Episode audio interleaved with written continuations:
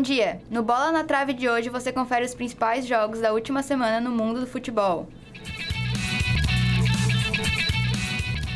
Olá, ouvintes rádio.ufsc. Eu sou Elisa Besbate. E eu sou Melissa Prado. Sejam muito bem-vindos. O Bola na Trave está começando. Pela partida de ida da final do Campeonato Catarinense, o Criciúma bateu o Brusque por 1 a 0 no último sábado, 1 de abril. Com recorde de público, a torcida carvoeira empurrou o Tigre, que pressionou desde o início, chegou ao gol e agora joga pelo empate no, empate no confronto de volta. Quem nos conta a história do jogo é o repórter Lucas Lima. O Criciúma recebeu o Brusque no último sábado 31 no estádio Heriberto Rios pela primeira partida da final do Catarinense. O Tigre teve domínio absoluto no primeiro tempo, exigindo duas defesas do goleiro Matheus Nogueira. A equipe da casa ainda acertou travessão dos visitantes, mas sem gols no primeiro tempo. No segundo tempo, o Brusque reagiu e também exigiu duas defesas do goleiro Gustavo.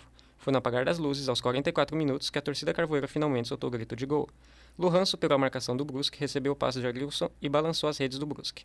O VAR chegou a checar um possível impedimento, mas o gol foi legitimado. Criciúma 1, Brusque 0. Com o resultado, o Brusque perde sua invencibilidade de 29 partidas. As duas equipes voltam a campo no próximo sábado, dia 8, no estádio Augusto Bauer, com vantagem carvoeira. Com os detalhes de Criciúma e Brusque, eu sou o Lucas de Lima para Bola na Trave.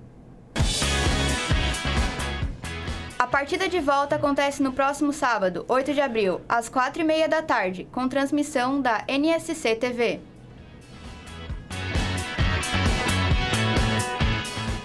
O duelo entre Grêmio e Caxias ocorreu nesse sábado, 1 de abril, terminado no empate em 1 a 1. O jogo valeu como o primeiro encontro da final do Campeonato Gaúcho. Quem traz mais informações da partida é o repórter Francisco Neves. O primeiro duelo da final do Campeonato Gaúcho terminou em empate.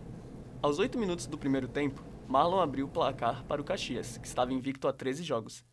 A torcida do Centenário em Caxias do Sul foi a loucura, e até mesmo uma dentadura foi parar no campo, atingindo o repórter da Sport TV, Fernando Becker. Nos acréscimos do primeiro tempo, o tricolor gaúcho empatou após cobrança de bola parada. O lance gerou polêmicas por um possível pênalti, porém apenas um escanteio foi marcado. Bruno Vini desviou para a área e Vina cabeceou para o gol. No início do segundo tempo, Moacir recebeu cartão vermelho após uma falta dura em cima de Vila Sante e deixou o Caxias com 10 jogadores em campo. O Grêmio tentou virar com seus 77% de posse de bola, mas o jogo continuou o mesmo até o final. Com o um empate, os times buscam uma vitória simples no seu reencontro para poder levantar a taça.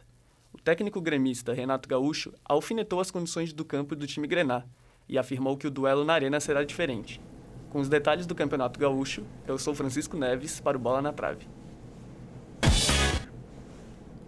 O reencontro do Grêmio com o Caxias acontece dia 8 de abril na Arena, em Porto Alegre, às 4h30 da tarde, horário de Brasília. O jogo será transmitido na RBS TV, para o Rio Grande do Sul e no Premier.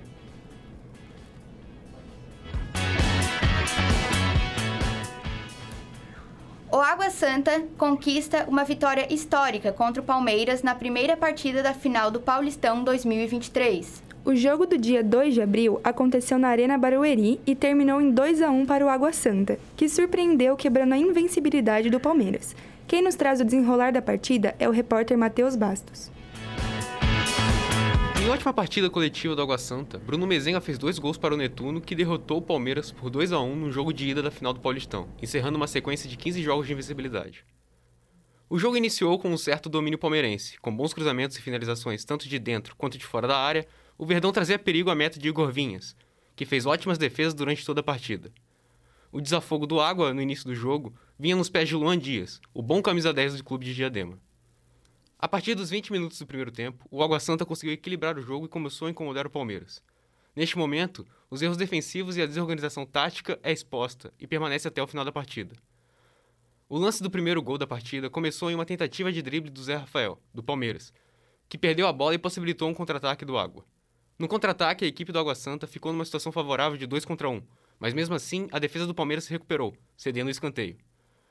Em cobrança fechada de Luan Dias, aos 43 do primeiro tempo, Bruno Mezengo abre o placar, fazendo 1 a 0 para o Netuno. Na volta para o segundo tempo, Abel Ferreira chamou Hendrick. A entrada do atacante permitiu o uso de Rony pelo lado, onde ele conseguiu produzir mais. Com essa nova cara no ataque, o Palmeiras conseguiu ter mais efetividade no campo. E aos 6 minutos do segundo tempo, Hendrick empatou o jogo, em cobrança de escanteio. Após o gol do Palmeiras, o Água Santa se organizou e dominou as ações do jogo. O time criou diversas chances a partir de erros da defesa do Verdão, fazendo o Everton trabalhar e carimbando a trave. Aos 46 do segundo tempo, em uma saída de bola errada, o ataque do Água Santa se aproveita e Bruno Mezenga faz seu segundo gol na partida. 2 a 1 para o time de Diadema, que depende de um empate no jogo de volta para ser campeão paulista. Além do resultado histórico, esse jogo da final ficou marcado como a primeira final de Campeonato Paulista apitado por uma árbitra. A escolhida foi Edna Alves Batista, que já tem em seu currículo uma Copa do Mundo, uma Olimpíada e um Mundial de Clubes. Com os detalhes do jogo, eu sou Matheus Bastos para o Bola na Trave. A partida de volta será no dia 9 de abril, no domingo de Páscoa. O Palmeiras ainda tem um compromisso no meio da semana. O Alviverde vai até a altitude de La Paz, a Bolívia, para encarar o Bolivar na estreia da Libertadores.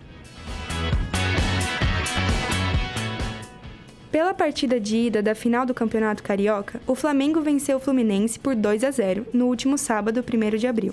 Com grande atuação de Ayrton Lucas, duas expulsões e direito à dupla lei do ex, o rubro-negro, leva vantagem para o confronto de volta e encaminha o seu 38º título estadual. Quem nos conta a história do jogo é o repórter Matheus Welter. Com gols de Ayrton Lucas e Pedro, o Flamengo derrotou o Fluminense pelo placar de 2 a 0 no primeiro jogo da final do Campeonato Carioca. A partida começou com surpresas logo no pré-jogo. O técnico Vitor Pereira optou por deixar Gabigol no banco de reservas, mudou o esquema da equipe e colocou o jovem Matheus França no time titular. Na primeira etapa, ambos os times tentaram gol, mas esbarraram em grandes defesas dos goleiros. Final de primeiro tempo, placar zerado. Logo no início do segundo tempo, aos seis minutos, em jogada trabalhada pelo rubro-negro, a bola passou nos pés de Matheus França, Pedro e Everton Cebolinha até finalmente chegar a Ayrton Lucas, que chapou de canhota para abrir o marcador. Em cobrança de falta, Ganso tentou, mas a bola saiu fraca para a fácil defesa do goleiro Santos. Aos 22 minutos, Ayrton Lucas arrancou, foi à linha de fundo e cruzou rasteiro para trás, para a finalização de Pedro empurrando a bola para o fundo do gol. Depois do segundo gol, o clima esquentou. Aos 24 do segundo tempo, Samuel Xavier foi expulso após dura entrada em Ayrton Lucas, e seu treinador, Fernando Diniz, acabou sendo expulso por reclamação.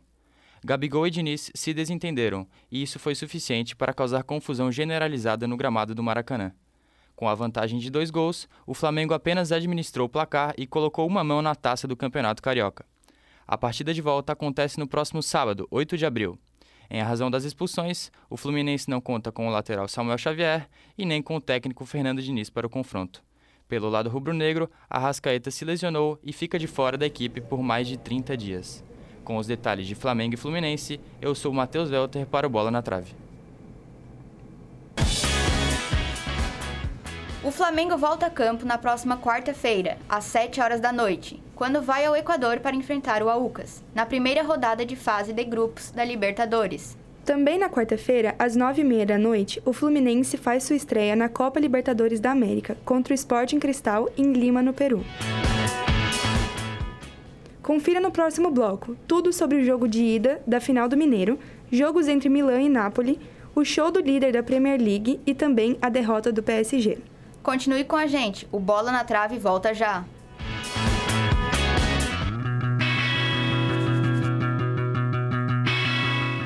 Você está ouvindo Rádio Ponto. Continue ligado na programação.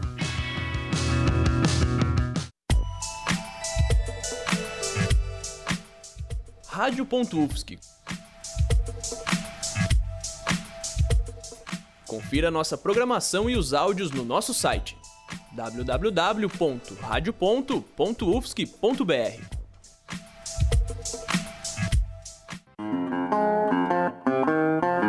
Continue ligado na programação da Rádio.UFSC. Um, dois, um, dois. Rádio.UFSC. É rádio e ponto. O Bola na Trave está de volta. Confira agora como foi o jogo de ida da final do Campeonato Mineiro. Nesse dia 1 de abril, na Arena Independência, o Atlético bateu o América por 3 a 2 com um gol nos últimos minutos, em partida válida pelo jogo de ida da final do Campeonato Mineiro.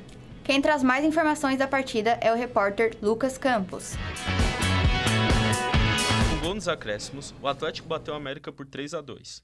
O Galo começou a partida com dominância total, abrindo o placar logo aos dois minutos de jogo, com um golaço de chute colocado do argentino Pavon.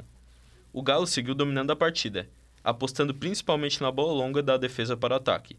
E foi justamente nessa bola longa que Ioran, aos 34 minutos, recebeu e chutou de fora da área, ampliando o placar para os visitantes.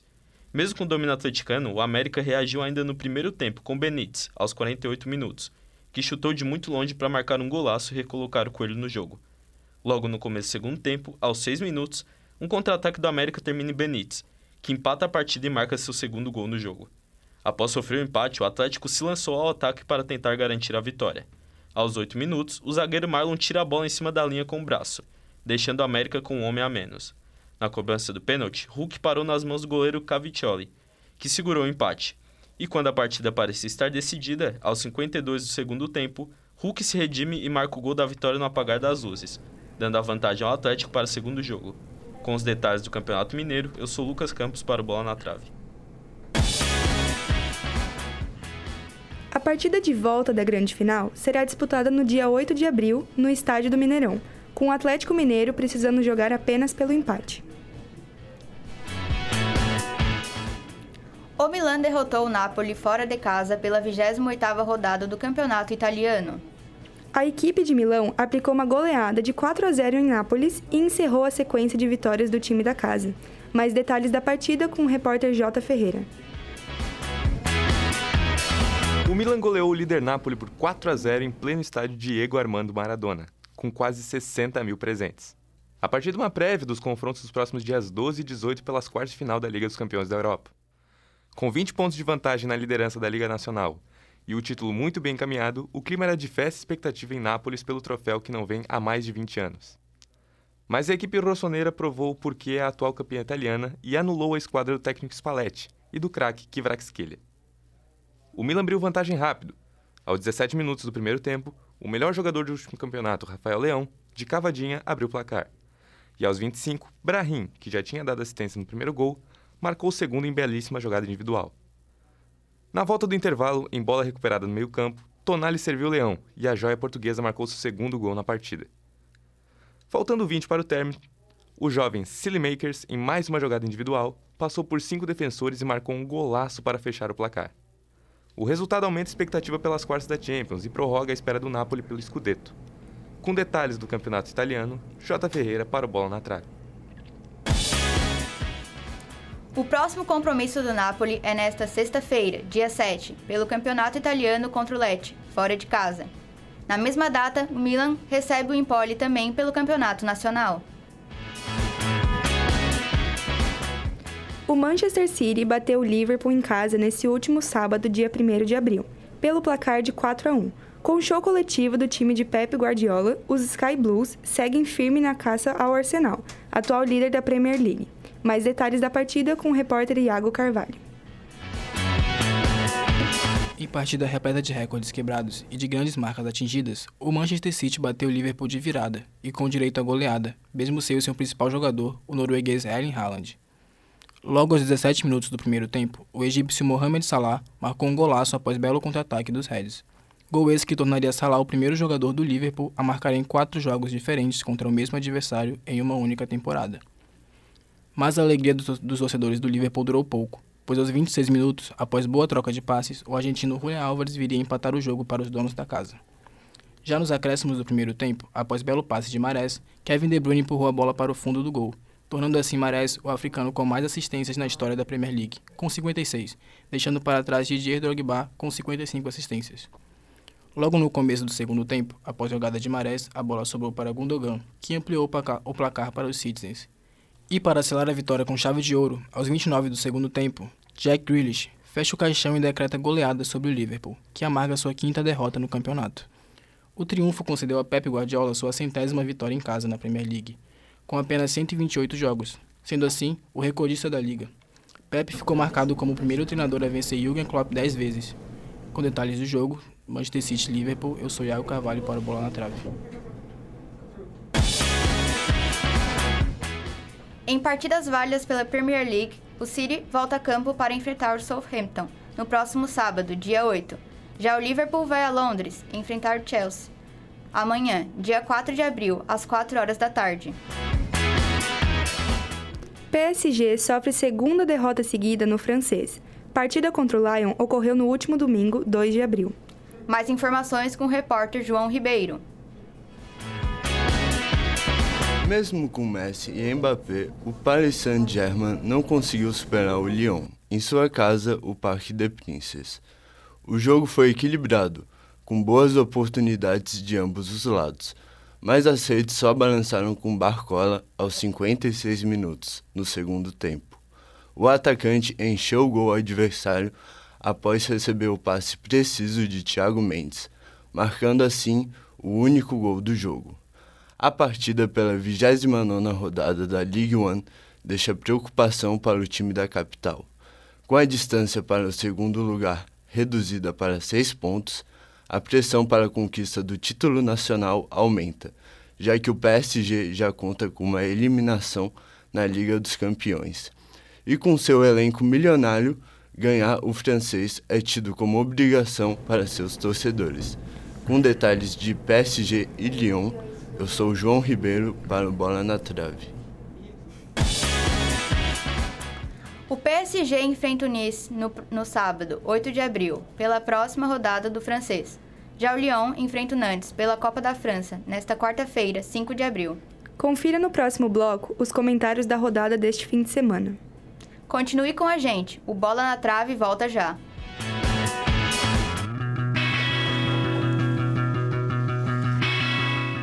Você está ouvindo Rádio Ponto.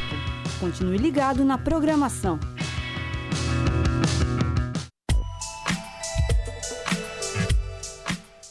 Rádio.UFSC.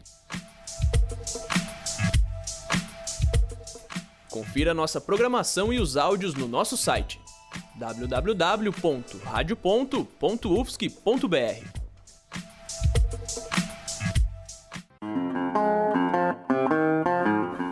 ligado na programação da Rádio.UFSC. Um, dois, um, dois. Rádio.UFSC. É rádio e ponto. Bom dia, ouvintes! Eu sou Amanda Gabriele e cheguei para nosso terceiro bloco com nossos comentaristas, Cauê e Gabriel. Sejam bem-vindos! Bom dia, mano. Bom dia, Amanda. Bom dia, ouvintes da Rádio Ponto. Iniciando nossa rodada de perguntas, ouvimos que o jogo de ida da final catarinense foi um pouco quanto agitado.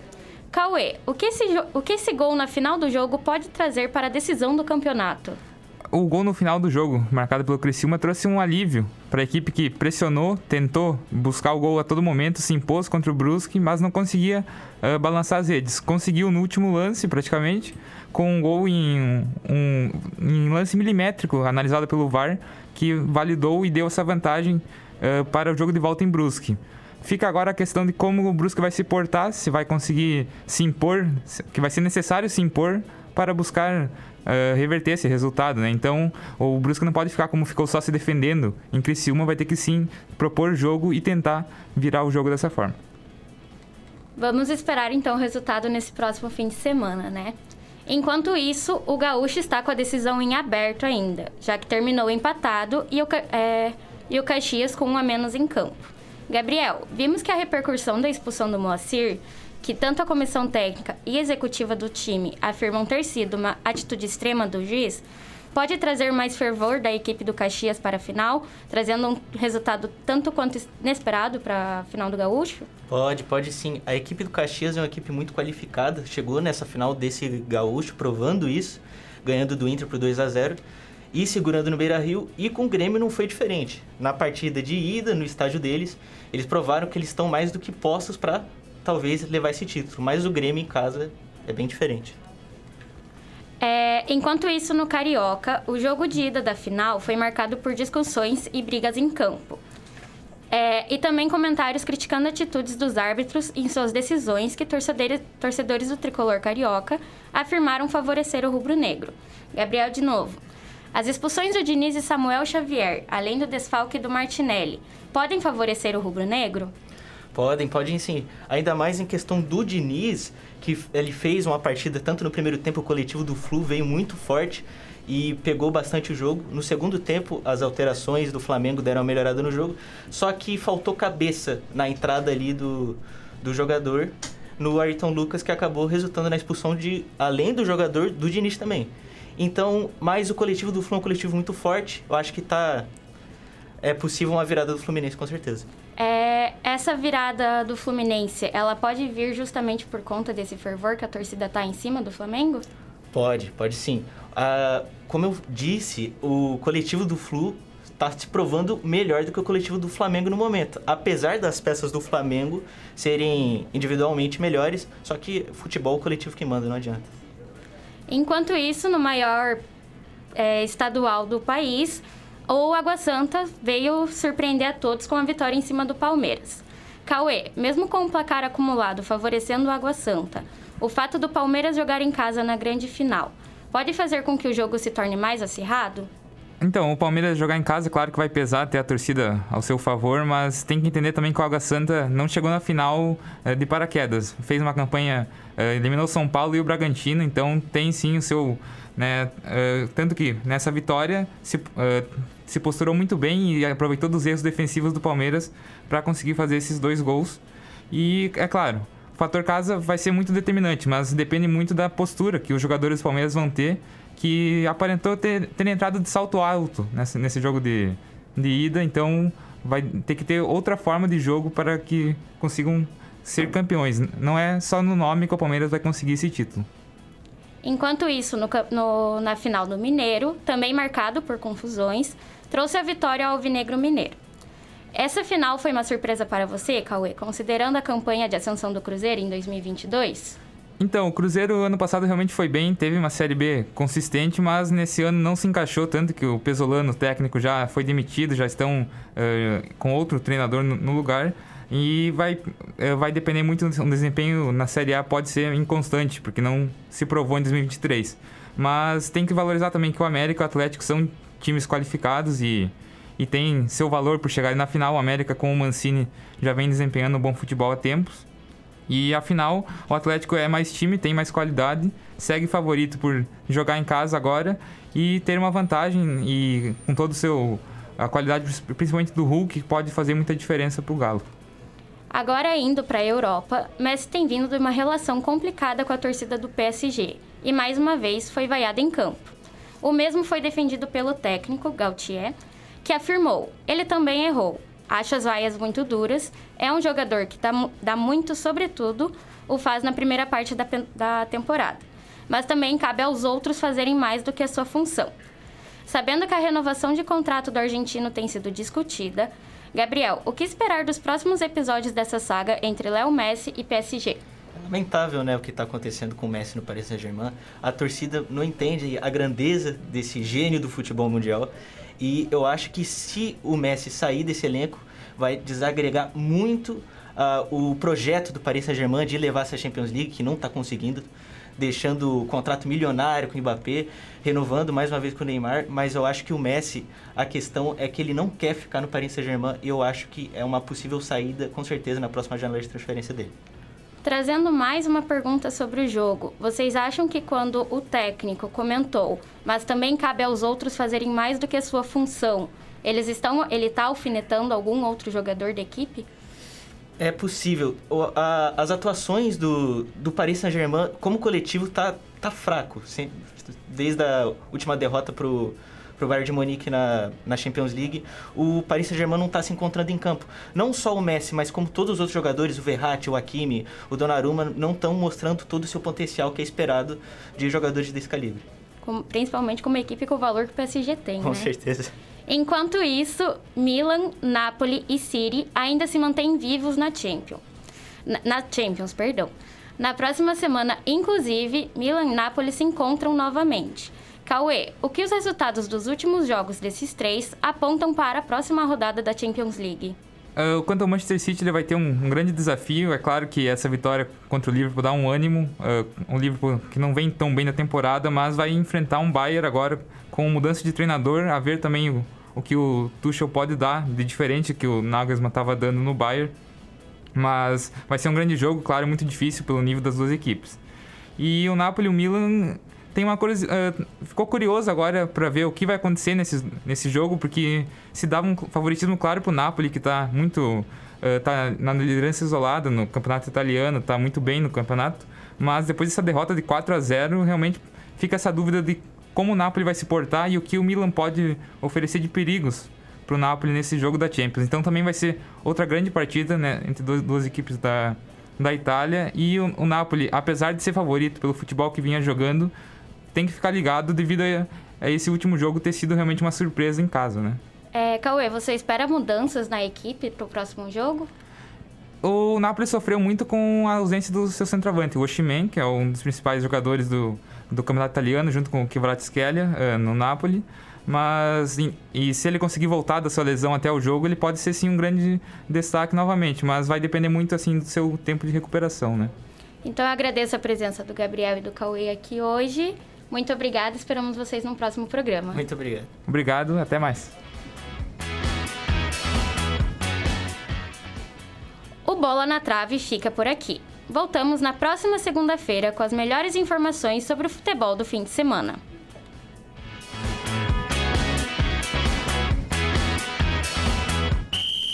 Rola bola!